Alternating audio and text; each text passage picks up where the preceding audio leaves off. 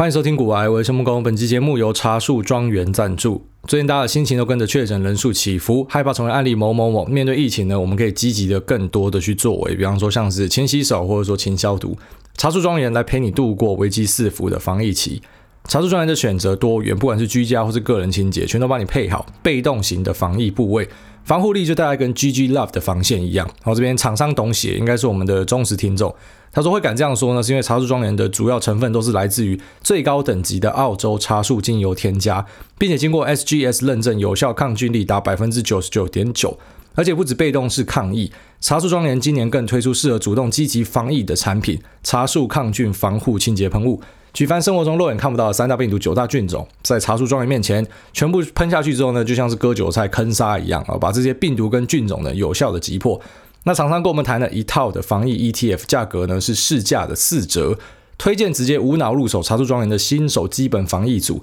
里面有茶树抗菌防护清洁喷雾。茶树抗菌洗手慕斯以及茶树抗菌洗衣精，那不管怎么组呢，你就可以在说明文里面找到连接。现在只要输入折呃这个股癌的专属优惠码呢，再额外的再折一百块，然后呢 G O O A Y E，那加码送一波哈，所以总共是四折，再外加一百块的折扣。那这个茶树的洗手慕斯，我是特别喜欢，因为我觉得它的那个味道就是不会像一般的洗手露，可能洗完之后觉得那个手的味道很重啊，我就不太喜欢。所以算是可以，然后第一个有效杀菌，然后第二个呢，就是它的味道又很宜人，就是不会很强烈。那我个人是还蛮喜欢的。那那厂商这边还说，收到商品之后呢，你只要扫描包装上的 QR code 就可以参加正在举办的爱用者募集活动，有机会抽中一年的商品，然后在那边提供给所有需要的朋友，可以在链接上找到购买链接。好，那我们就来总结一下 Clubhouse 我的使用心得和一些观察啊，因为我们上一集有跟大家聊到说，像是 Clubhouse 背后的技术啊，是一个由中国来的公司，叫做深网 Agra，它有在纳斯达克上市啊，那上市到现在呢，又持续的继续上涨了啊，昨天涨了十二趴，盘后涨了三趴，非常的可怕，我就持续的在大爆喷啊，在纳斯达克里面创造一个奇迹这样。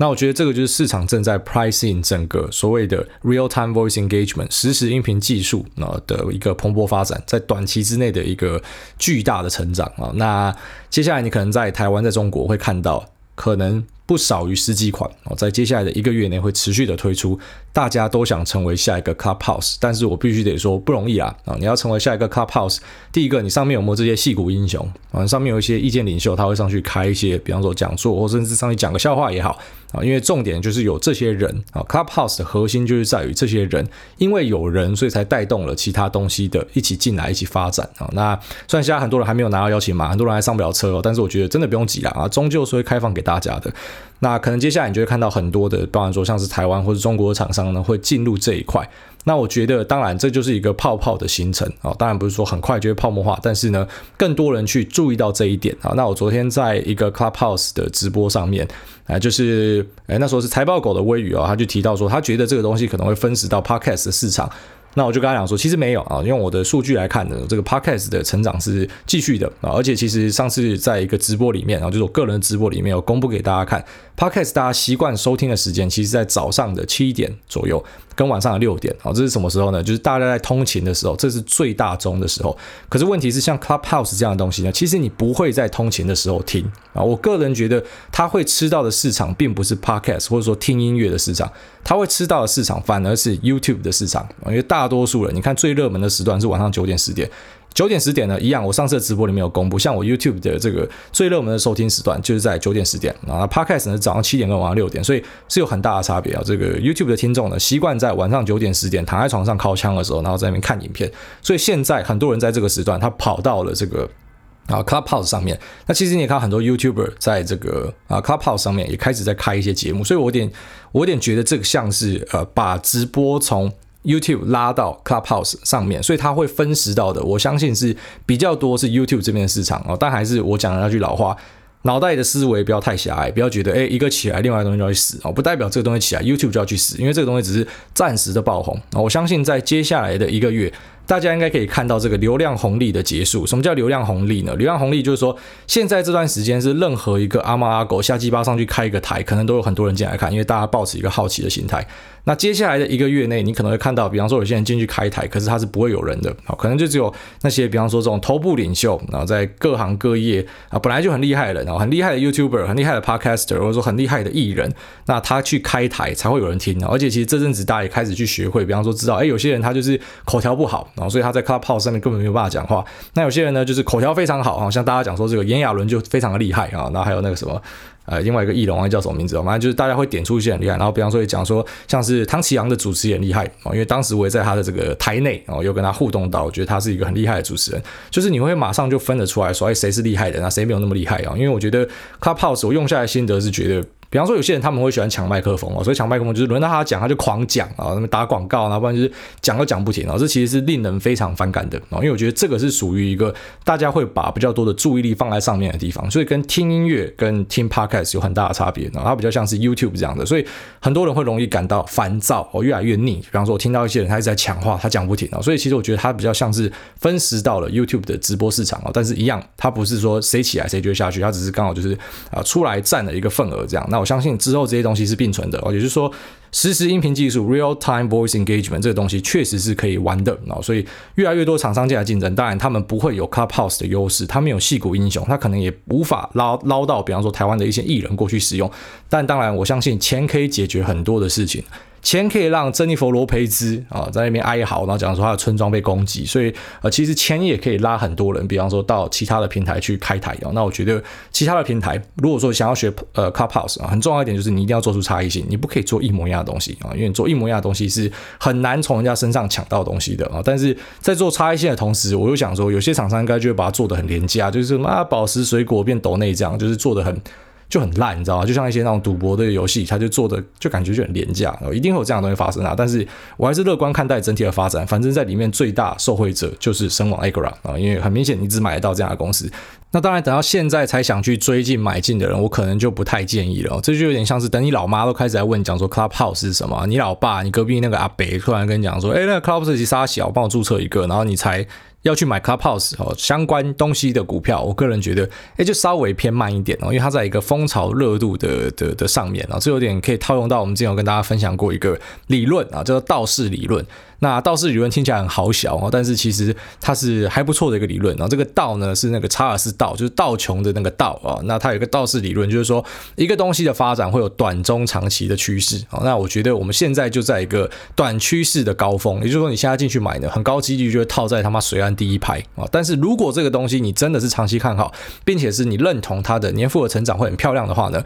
那之后就可以持续的注意啊，不一定是要买声网 Agora API 啊，你也可以买，比方说其他。可能接下来会跟着推出的一些声音相关的服务哦，甚至说，比方说像 SaaS 里面就有 Twilio 这样的公司，可能声音的东西呢，之前是比较被低估的。然后那在 Podcast 的崛起，在这个 Real Time Voice Engagement，在 Clubhouse 的崛起之后，或者说更多的中国跟台湾的 App 之后会推出呢，那可能大家会很正视这一块。那相关的一些新创或者说 Spec IPO 可能也会开始产生，那那些可能都会是很不错的投资机会哦。但是短期要去追高一个已经涨上去的东西，我觉得是。会比较辛苦，很高几率你会被套在水岸第一排，这有点可以用那个现实的生活来举例啊，比方说，干你妈的，你认识一个丑妹或是一个丑男哦，干他妈丑到有个靠背，大家觉得他很丑，可是其实上你发现，哎，他其实不丑，因为他的五官超漂亮的，他只是头发。很凌乱，然后眉毛都没有修，然后干他妈的鼻毛整个炸出来，哦，就就就是这样而已。但是你知道说，如果我把他头发剪好，眉毛修好，那鼻毛稍微他妈的整个把他整刷拔掉的话呢，那这个人呢是人模人样是好看的。你在这时候去追他，你才会获得超额报酬哦。超额报酬就是比方说他会对你特别好啊，对你死心塌地啊，这就是你的超额报酬。但是你等到比方说他自己也发现，他开始去打理自己哦，这个男生跟女生哦，丑男丑妹把自己弄得他妈很漂亮之后呢，然后他后面已经有什么一百个人在追他，苍蝇有两三百只在旁边然后这时候你才去追。他你就很难哦，你你的车子又没有比人家好，你钱又没有比人家多，那你对他又没有比别人贴心，那人家为什么要选你啊？所以可能整个条件就会变得更更困难的。所以我用这样举例，大家应该听得懂，就是说有时候这东西啊，啊，就是你去看他的时候，你尽量在，比方说，呃，再怎么慢呢，也是要在啊，你你的邻居都还不知道的时候，你就要先进去了啊。但是如果现在大家都知道了，那之后会怎么动就不知道了啊。就是股价呢，我个人觉得只有在，比方说还在盘整或者说刚起步的时候，那个时候是稍微你可以严格来说啊，这个东西的你可以期待它的这个风险跟报酬，你可以大概算一下，你可以大概知道这东西值不值得投资。可是等到它开始大飙涨之后呢，哎，可能就慢一点了哈。我就觉得可能就等下一个趋势出现吧，啊，就是所谓的短中长期趋势。那股价呢，终究是涨涨跌跌的啊，你不会看到一个股票就是九十度这样往上喷喷到底啊，不会啊，反正就涨一涨会跌一跌，涨一涨会跌一跌，就等下个浪上来，然后再跟着上去也是可以啦。那反正我觉得这块市场是大家可以持续关注的啊，是绝对是可以持续关注下去的。好，那接下来就跟大家聊一下 Mark Cuban 哦，因为我在脸书跟 Twitter 上面都发了一篇文章，引用了他的 Twitter 啊，那以及顺便跟大家讲一些他的有趣小故事啊。这个人是蛮有意思的，那大家认识他可能是因为他是这个 Dallas Mavericks，我不知道现在到底翻什么，因为我没有在看 NBA。我看到有些人把他翻什么达拉斯独行侠，然后有些人翻什么达拉斯小牛，我印象中是达拉斯小牛啊，就是以前听人家讲是什么小牛队，只不过我现在我看到网络上一些翻译写独行侠，还是那是中国翻译啊，反正那不重要。总之呢，他拥有一个这个 NBA 球队，那他以前呢是一个创业家，后来致富啊。那他在他 Twitter 上面写了一段话，我觉得蛮有意思的，就要说：If you are buying because you need the price to go up and solve a financial hole you're in。That is exact wrong time to trade 啊，就是说，如果你是买进那，并且希望价格上涨来解决自己目前陷入的一个财务困境呢，那这就是刚好是最错误的交易时间。我觉得讲的太好了，而且这句话其实要送给大家啊，因为其实我在 Q&A 或者说在私讯很常收到这样的问题，相信大家之前应该也听过这个 Q&A，有回答过很多类似的问题。然后这个包含说，哎，我的小孩三年后要念幼稚园哈，我说或者说，哎，我可能两年后要出国念书，以及什么三年后我的预售屋会盖好，那只是它是毛坯的，所以我要装潢等等的。然后呢，我现在手上有一笔钱啊，所以呢，这些人他们共同点就是说我希望把这笔钱滚出来，让我可以出国念书，让我可以装潢，让我可以付尾款，让我可以啊怎么样怎么样养小孩啊，帮小孩盖一个婴儿房什么的。我觉得这是一个非常危险的想法。然后，但当然在之前的这个。啊，Q&A 里面就是我没有这么绝啊，我没有直接告诉大家怎么样，我还是会分析给你听。说，诶，如果说你这东西是，比方说五年、十年以后的，那我觉得可以啊，就是你可以期待，因为五年、十年呢，诶，怎么讲，空头一般的惯例不会超过一点五到两年啊，最多最多可能就差不多一年，或甚至啊一年半啊，极限就这样了。那其实，在过往的惯例是这样。那当然我们不知道未来会不会有一次就是这次不一样，世界真的要毁了。但是我们可以大概去期待说，如果你的这个周期呢是在三年、五年以上的，那可能还好哦，就是可能你会遇到空头年等等的都有机会，但是你不至于杀在阿呆股哦，因为你不会在比方说很短期内马上需要资金，因为其实投资最怕的就是我现在丢一笔钱进去，然后接着我很快的需要用到这笔钱，那只是呢我卖我就是现赔，因为我遇到一个空头年。可是我们其实大家都知道说这股价它终究会回去的，但问题是你遇到空头年啊，你就是必须要杀肉啊，所以你就没办法，你就只能砍在一个最低点，然后这是大家最不想遇到的。那我觉得 Mark Cuban 的这段话它很有趣的就是他直接也反。射出了，我个人觉得三个你在投资市场里面你做了，你就是绝对会失败，或者说你会受伤的的三个条件。然后这三个条件，如果你只要达成，你不用你不用全部都达成啊，你只要可能达成其中之一，或甚至是假设你全部达成，那最惨哦，那你可能就会有不好的表现。那这些呢，包含说第一个就是你输不得啊，因为你知道这笔钱是。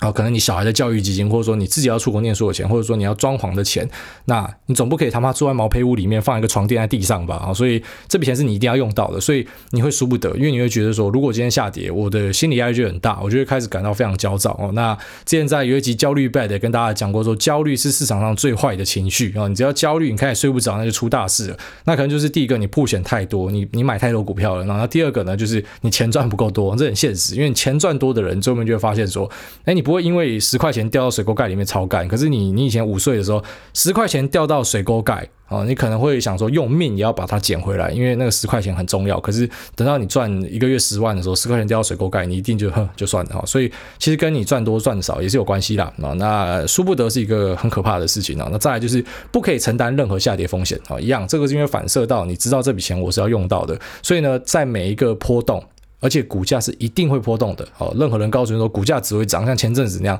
哦，全部人觉得台积电只会涨，那是非常疯狂的一件事情，哦，就是我也跟大家那时候有提到，说台积电在一八一七年的时候也曾经这样疯狂的暴涨，哦，只是后来追到山顶的，等了两三年才解套，啊，那。如果说你是可以承担下跌风险的，比方说你就知道这是我闲钱投资，我不是马上用到，那当然，哎，两三年解套，哎，其实也不差。然后说任何的指数型投资，如果说你有分批投入，当然有些部位会买的偏高哦，但是长期来说呢，哎，都是 OK 的，都是稳定的啊。只是如果说你是啊，比方说因为你急着要那笔钱，所以当然你无法忍受它有下跌的空间啊，因为下跌如果时间到了你就完了啊。那再来就最后面的时间压力。因为时间压力的关系，你必须要脱手，所以呃，脱手的时间点是很重要的啊。比方说今天呃。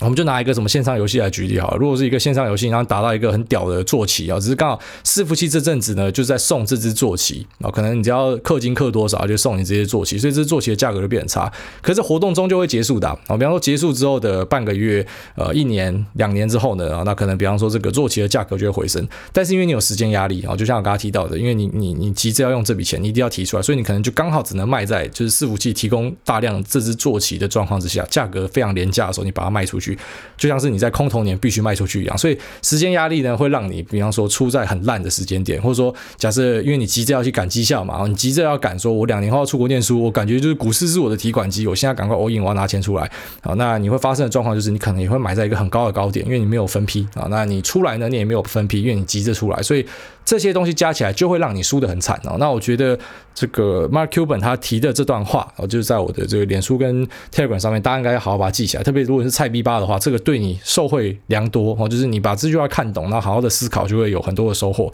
那接下来我就来跟大家分享一下 Mark Cuban 的一些有趣的故事。然后我觉得这个人是真的还蛮屌的啊，他是蛮厉害的。我们之前有跟大家讲过说，像是 Bill Ackman 的这一次肺炎的避险交易啊，借由这个 CDS 的交易，大家说是史上最成功的交易嘛。然后那再往前推呢，就是我们很常提到的 Michael Burry 在金融海啸的时候，也是借由这个 CDS 拿来做空房地产啊，那也是一个所谓的很酷的交易。那我个人觉得 Mark Cuban 的这一笔交易呢，也是很酷，只是可能很多人就不知道这笔交易了。那我自己也是没有提到过啊。那在跟大家介绍 Mark Cuban 的时候，就顺便提一下这个交易啊，因为这交易真的太帅。然后那 Mark Cuban 他以前也是一个穷逼啊，后来他跟他的一个好妈吉 Todd Wagner 呢，他们一起创立了一家公司叫做 AudioNet.com。那这时候是他三十几岁了啊，他其实在三十几岁以前呢，过得也不是很顺遂，所以他会给大家蛮多那一种，就是你是当穷逼爸的时候，你要怎么样啊？不然说你不要呃预支未来的消费啊，不要欠一堆卡债啊，不要怎么样啊什么，他有很多这样的建议啦啊，因为他不是一直以来就过得很顺的那一种人。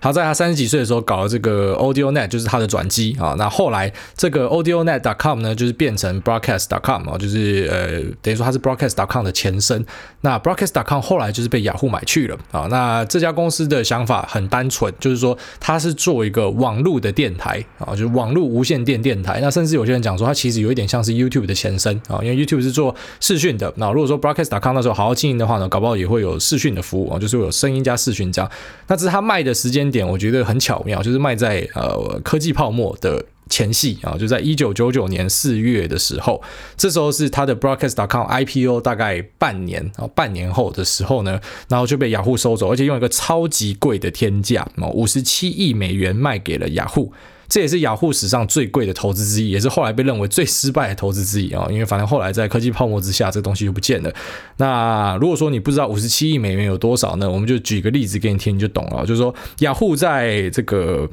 呃，二一九九九年呢，花了五十七亿买了呃 Broadcast.com，可是呢，后来 Google 在二零零六年呢，花了十六点五亿元买了 YouTube。啊，那 YouTube 大家已经看到现在这个很可怕的模样啊。当然，如果说今天 Broadcast.com 是 Google 买去，我相信就不会，搞不好就还存在之类的，就是很难说了。很多东西真的很难讲。不过，如果你知道 YouTube 是啊十六点五亿，那 Broadcast.com 有五十七亿，你就知道这个东西当时是多么的被看好，就大家觉得东西一定会成啊什么的。那其中的一个条件之一呢，就是他们是用换股的方式，所以。Mark Cuban 就获得了一千四百六十万股九十五块的雅虎。啊，那我相信是因为说这个交易呢，应该是有限制，他不可以马上把股票卖掉 cash out，所以呢，他有一个闭锁期。啊，那因为有闭锁期，才会看到后来 Mark Cuban 这个传奇的交易。啊，就他使用了一个后来人称 Cuban Color，就是以他命名的啊，库班的。啊，这叫什么领口策略啊？那其实这个策略的全名呢，叫做 Costless Color，就是无成本的领口策略，它是一个选择权的策略。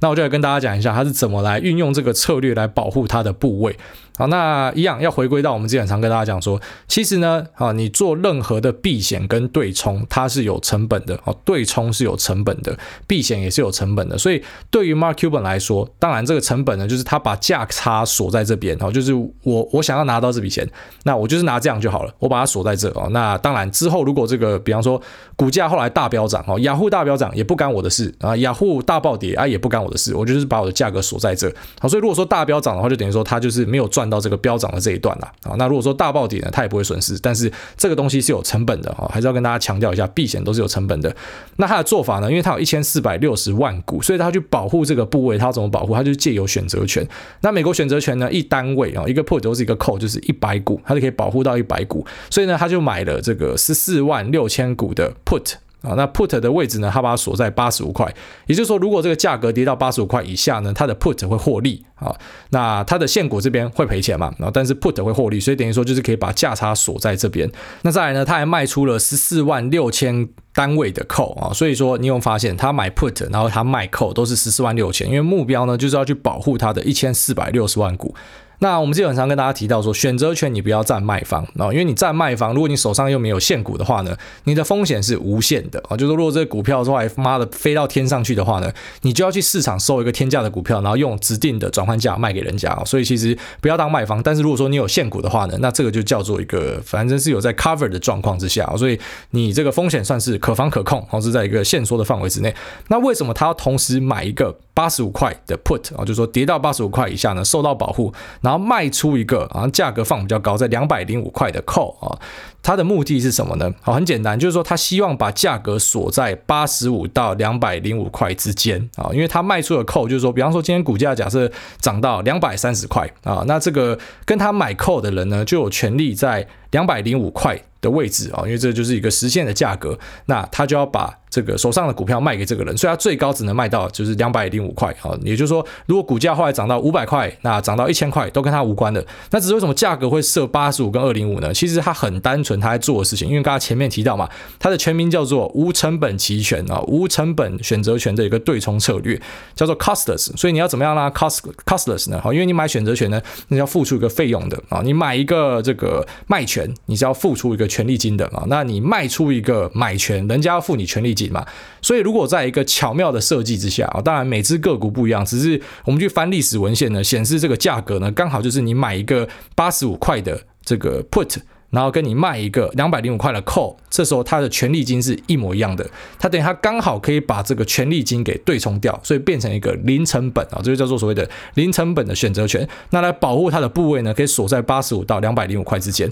好，所以他当时做了这件事之后，其实蛮多人就在关注他说，哎。到底会怎么发展？然后为什么你会这样做？就是很奇怪啊，就是觉得说，哎，为什么会有这么这么奇怪的策略啊？不过当然看得懂的就啊，懂打懂哦，懂加一这样。那有些可能看不懂的就就就就觉得说，干你到底在干嘛？那之后呢，就是遇到了所谓的这个科技泡沫啊。但是在泡沫之前呢，一定有泡泡的成长嘛。科技股在差不多一九九九两千年的时候呢，就开始的大飙涨哦。雅虎呢，在两千年的一月的时候，最高来到了两百三十七块。所以在两百三十七块的时候，当下就有什么报纸跟新闻就在酸 Mark Cuban 哦，因为。刚刚前面讲到了嘛，它的 call 是卖在两百零五块，所以说涨到两百三，大家就觉得可能会到四百，会到五百啊，就可能甚至会到七百、八百。所以 Mark Cuban 呢，你是一个他妈天大的白痴啊，因为你卖了一个 call 在呃这个两百零五块，所以变成说你最多最多你就只能卖到两百零五块，所以你做了一个很笨的交易啊。当时是这样讲的。可是呢，有趣的东西来了，就是隔了两年啊，到了二零零二年的年末的时候，雅虎呢来到了十几块。哦，就是暴跌，就是后后来的科技泡沫的发生，雅虎暴跌，跌到十几块之后，干，Mark Cuban 突然变成一个绝世天才，所以很多东西真的是用用这个时间尺度不同来看呢，会有不一样的结果。在大飙涨的时候，涨到两百多块的时候呢，大家觉得会更高啦，五百啊，会七百，Mark Mark Cuban 他妈低能儿啊。然后后来跌到十三块的时候，大家突然觉得 Mark Cuban 是天才啊，因为跌到十三块呢，第一个他卖出去的 call 就不用被行使了啊，那他买进来的 put 呢就会保护到他的这个部位啊，达到一个对冲的效果，所以呢，他就可以用这个八十八十几块的价格呢，把他手上的东西给出掉哦。所以在这样的状况之下呢，他就成功的 cash out 啊，然后于是变成一个超级富豪。然后最后面就是大家看到的故事了，买球队啊，或者说什么办球赛啊，然后在一个这个 LOL 的什么什么篮球的比赛上面啊，然后呢，他在上面骂人家嘛，然后骂的时候就直接被那个主办单位通知说，哎，我要罚你一万五千美，因为你你讲了一个脏话。他马上再骂一个脏话哦，因为他要凑整数，他要凑三万美这样，就之后就变成一个很潇洒风流的男子啊，那就是现在在大家看到的一个 Mark Cuban 啊，那大概是这样啊，我觉得这个交易非常有趣啊，就是可以分享给大家。那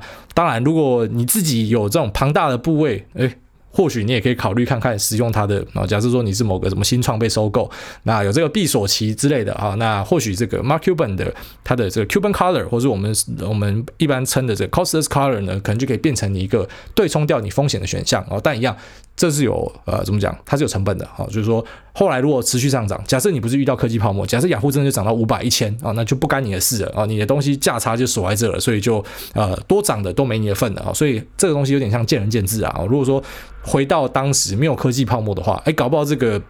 Mark Cuban 的交易呢，就是会变成一个历史上的笑话，就大家会笑这个智障，那么这边乱搞，然后搞到后来，你看你少赚很多钱，然后但是就是因为遇到科技泡沫，所以它变成一个传奇。所以很多东西都这样了哈，比方说像是 Michael Burry，如果那时候房地产没有爆掉的话，他也是变成一个大蠢蛋啊。那或是 Bill Ackman，如果不是呃在这个呃疫情。当下呢，那他去做了一个呃放空这个投资级债券的 CDS 啊，那他也不会变成现在的传奇。就是如果说疫情那时候没有爆掉的话呢，那他可能也变成一个蠢蛋啊。所以很多东西真的是，我觉得时也运也要天时地利人和啊，大大概是这样子。那我们这节目先聊到这，然后我们进入 Q&A 的部分。地位因缘 MTUM，他说五星吹捧吹上天，最近买了 MTUM 这支 ETF，我回测看起来它报酬率与 drawdown 都比 SPY 理想，想听听看诸位的看法，谢谢。MTUM 就是 momentum 哦，就是哦 momentum momentum 哦，就是动能呐、它是一个动能 iShares 的一个 ETF。那我知道其实动能 ETF 应该说你不只是 MTUM，你去找任何一个动能 ETF，它表现几乎都会赢过大盘的 ETF。但是我觉得它是方向不一样哦，动能 ETF 它有点像是追涨杀跌，反正啊、市值大的表现好的公司呢就会增加它的权重。那市值小的表现没那么好就被砍掉，然后跟那种价值型 ETF 锁定的又不一样，那跟大盘型 ETF 的目的又不一样哦，所以我只能说它是目的不一样的工具啊。那当然，诶，怎么讲？他们有孰优孰劣啊？只是当然最保守的做法，你还是使用大盘的 ETF。那就像我不会去拿 ARK 去跟，比方说 VOSPY 比啊，然后说 ARK 是赢它的哦，不可以这样比。那你也不可以拿这个动能型的去比哦。你应该说你要比的话，你就拿其他动能型的呃 ETF 来互相比较，然后选。一个费用低的表现好的，那当然你也可以跟大盘的去做一个比较，然后觉得这个东西比大盘好，你就去买哦。那 MTUM 确实这个 ETF 的表现很好啊，那我觉得蛮酷的哦。我以为这个东西很少人知道，那确实啊，它是一个，比方说以我目前看起来，我觉得可能没有太大的问题啊。这个策略在现在这时代呢，还蛮适用的啊，就是所谓的大者恒大的时代，强者恒强的时代呢，那你可能会看到这样的 ETF 的表现会比较好啊。但是其实本质上是不一样的，所以不太可以一起比较。好，下面为这个 FQW 一二三四五六七八。九零九八八七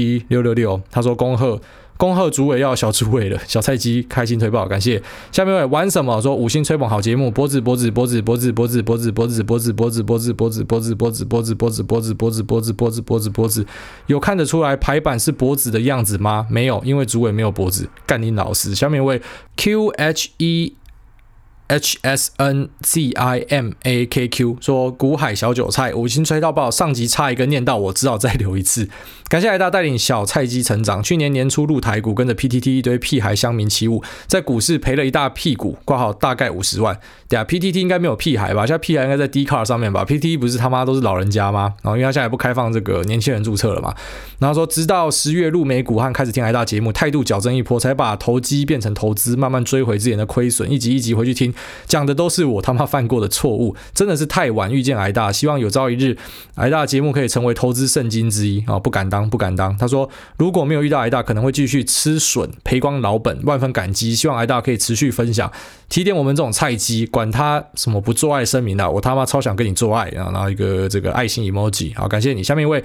AT 七六九七零八三，他说林口雾隐村村有五星推，恭喜艾大成为老爸仔，又可以名副其实的讲林北。想请问艾大对于博智的看法？我看他基本面挺好，但是近期就像是菜市场的烂菜一样，莫名其妙被一般民众踩踏着。那他说查也没办法查到什么负面的消息。如果对公司有信心，长期持有的心理我也是有，跌了就分批小量捡起，打算就继续放着，等到世人拾起这块翠玉白菜。啊，这个就是我们讲的晕船啊，晕船。然后说只是有一个小声音在说，哎，干会不会是因为大家知道什么我不知道的事情吧？情势来大，如果遇到这个状况该怎么做呢？谢谢。哎，博智这个标的，我们在那个啊，就是之前。个位数级数，很早的时候有聊，就是那个音质在很差的时候，麦克风还装反的时候，我有一个朋友进去放空博智，然后赔了一大堆钱哦。因为博智在呃差不多我们录节目的时候，就是疫情那时候，它是表现得非常非常强势的一只股票啊，它是一直在做这个印刷电路板的。好，那这边其实跟大家补充一下，印刷电路板哦，在台湾。啊，它其实是一个怎么讲？世界非常重大的一个产地，然后就是我们的 PCB 产业是非常非常强大的。啊，那至于这个博智，其实如果说你看它的历史走势啊，应该说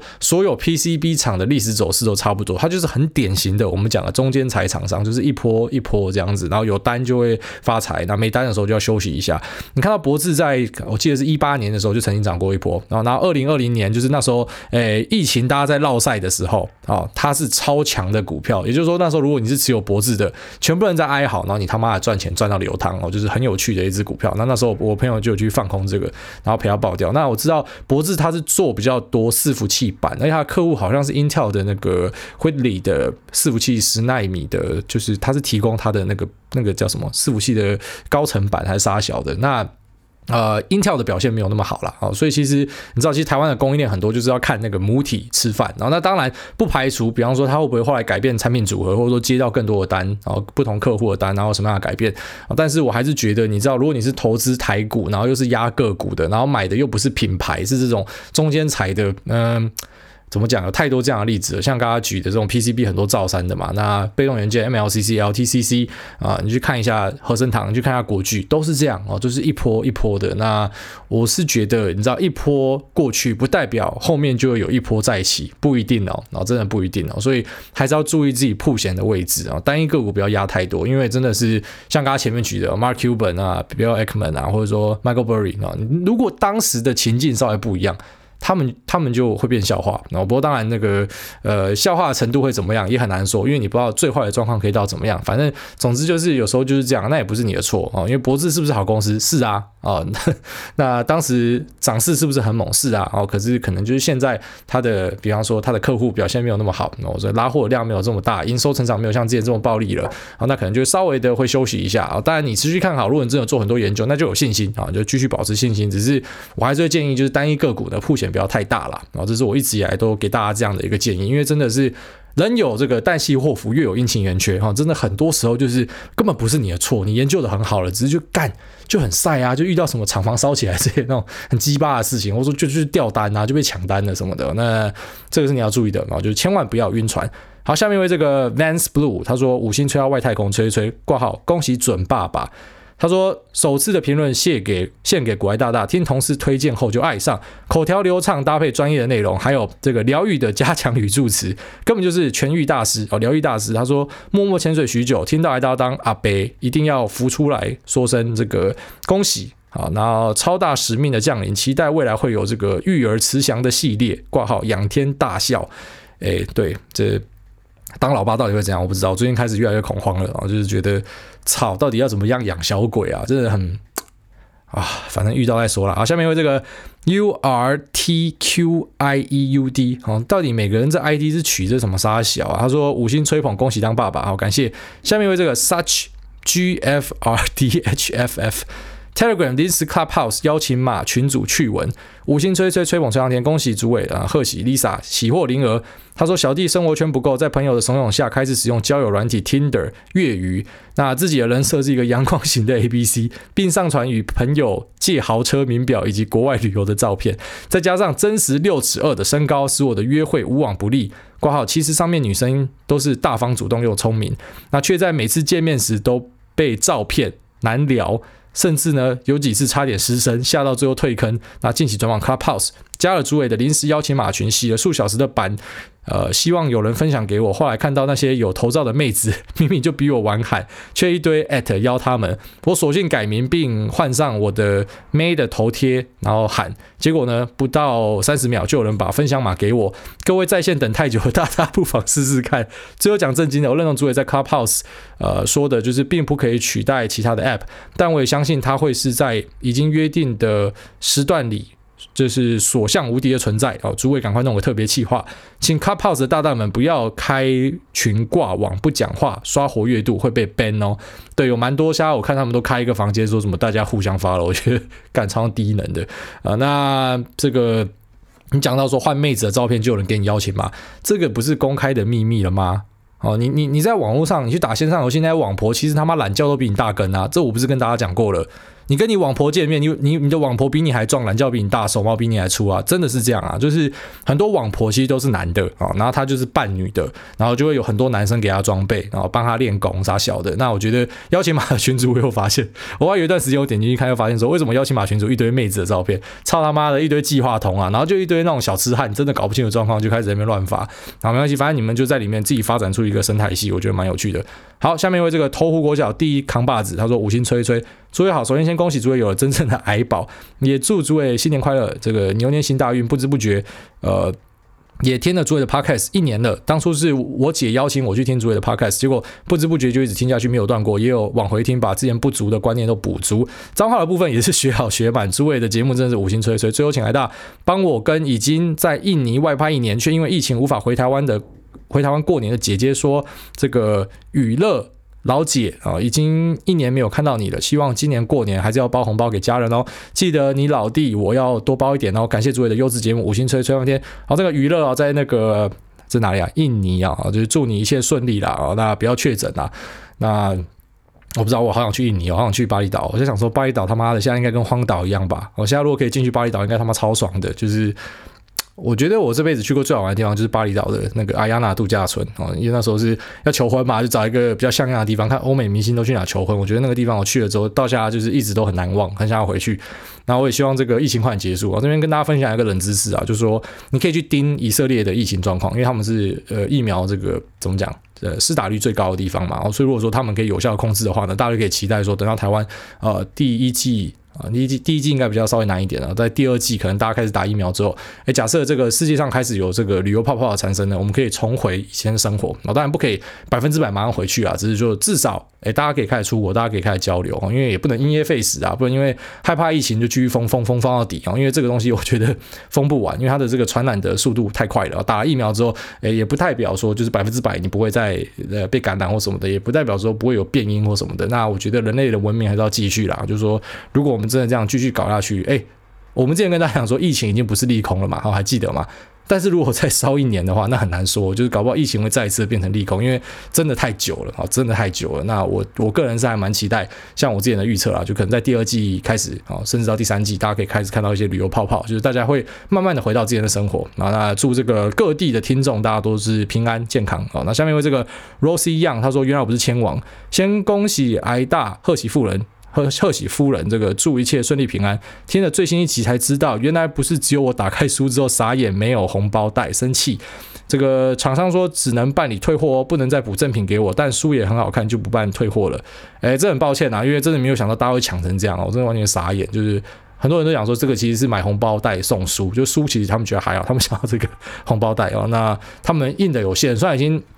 印很多了，你知道，就印一千九，已经算是他们非常高估我了。因为现在书真的不好卖了，书很难卖了，所以可以卖成这样，他们也是完全傻眼的。他们已经是哦，知道说我们这边有有有带货能力，所以已经稍微去往往上拉了，就还是不够。那真的是跟大家说声抱歉了哈。下面这个帕利亚木他说五星吹吹，五星吹吹吹到爆，祝爱大全家一生健康快乐哦。感谢这个帕利亚木，Paul Paul M 哦，那下面一位这个 Walkers 零七零一说值得开心的事，恭喜来到当爸哦，感谢感谢。然后下面一位这个，啊，这个虽然是给一星啊，我们先讲啊，一星的，你如果是来干屌，一定不会念，你因为我觉得我没有办法花时间去去回应那种，就是你摆明是来踢馆的嘛，就是你你当然对我有意见指教很好，可是你摆明来电我的，我干嘛我干嘛念你的东西？但这个因为真的太有趣了，所以一定要念一下。他说娘炮才会穿衣服？问号。国外大大很棒，感谢无偿教会大家很多观念。但有个听众 Q A 讲到粉红娘炮业配才会穿衣服，真的男子汉是不会穿衣服的，感觉这样的性平观念很不正确，特别是在一个受众如此广大的平台上。希望国外大大可以解释一下为何这样说。你他妈的干！就是上次那个叫叫我讲说那个粉红娘炮穿衣服，你最好给我他妈带五个朋友，然后帮我把那个五星刷回来，然后这一个一星你要给我刷五个五星回来啊！其实这是一个网络上的梗啊，就是国栋哦，国栋是一个实况组啊，那因为他很常开台的时候会脱衣服，那大家就很习惯看他。不穿衣服就是打赤膊。那如果说穿衣服呢，他们就讲他是粉红娘炮，就是今天不太对劲啊。那如果说他脱衣服呢，大家觉得说哇快射了，我看到他脱衣服就快射了这样。所以他是一个网络的梗啊，啊那绝对跟什么他妈性平什么没有关系啊。干你妈不要那么敏感好不好？好，下面这个 Dennis Lin 九九九九说五星吹吹上天。他说：“想请问，定期定额去买零零五零或六六零八，究竟是赚美期发放的股利，还是价差？若一个池子的水就这么深刮到台股，除非有额外的水持续注入挂好的外资，不然零零五零泰弱留强的机制，理论上赚的是股利。想无脑定存被动 ETF，但总觉得有些地方没有想通，所以还没有付出实际行动。感谢诸位开始。”啊，对，就是你会赚到股利加价差都会有啊。像你投资美股的大盘呢，基本上股利你就不要去期待，而且你要被扣三十趴的税。那台股的话呢，就是股利我们很喜欢发，而且发都不少，可能两趴三趴以上一定会有。那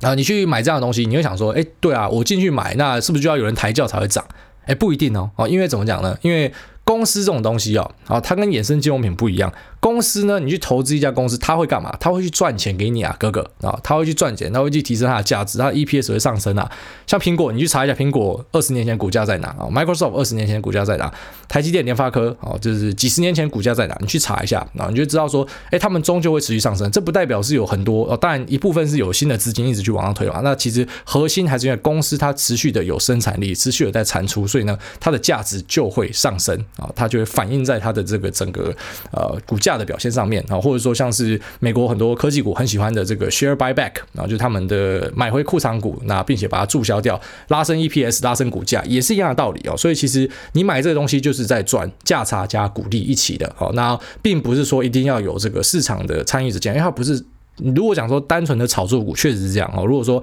没有人进来抬轿就没了，因为它没有基本面的支撑啊。但是有基本面支撑的公司呢，它的价值是来自于这个公司，它还有持续的在外面去帮大家赚钱进来。好，它会借由配息的方式，或者说买库藏股的方式，去把整体的价值给推升哦。大概是这样子。所以呃，你要稍微再想一下啊，你把它想通，想通之后，你就会豁然开朗哦。大概是这样。好，OK，那我们这期节目先到这边，先这样，拜。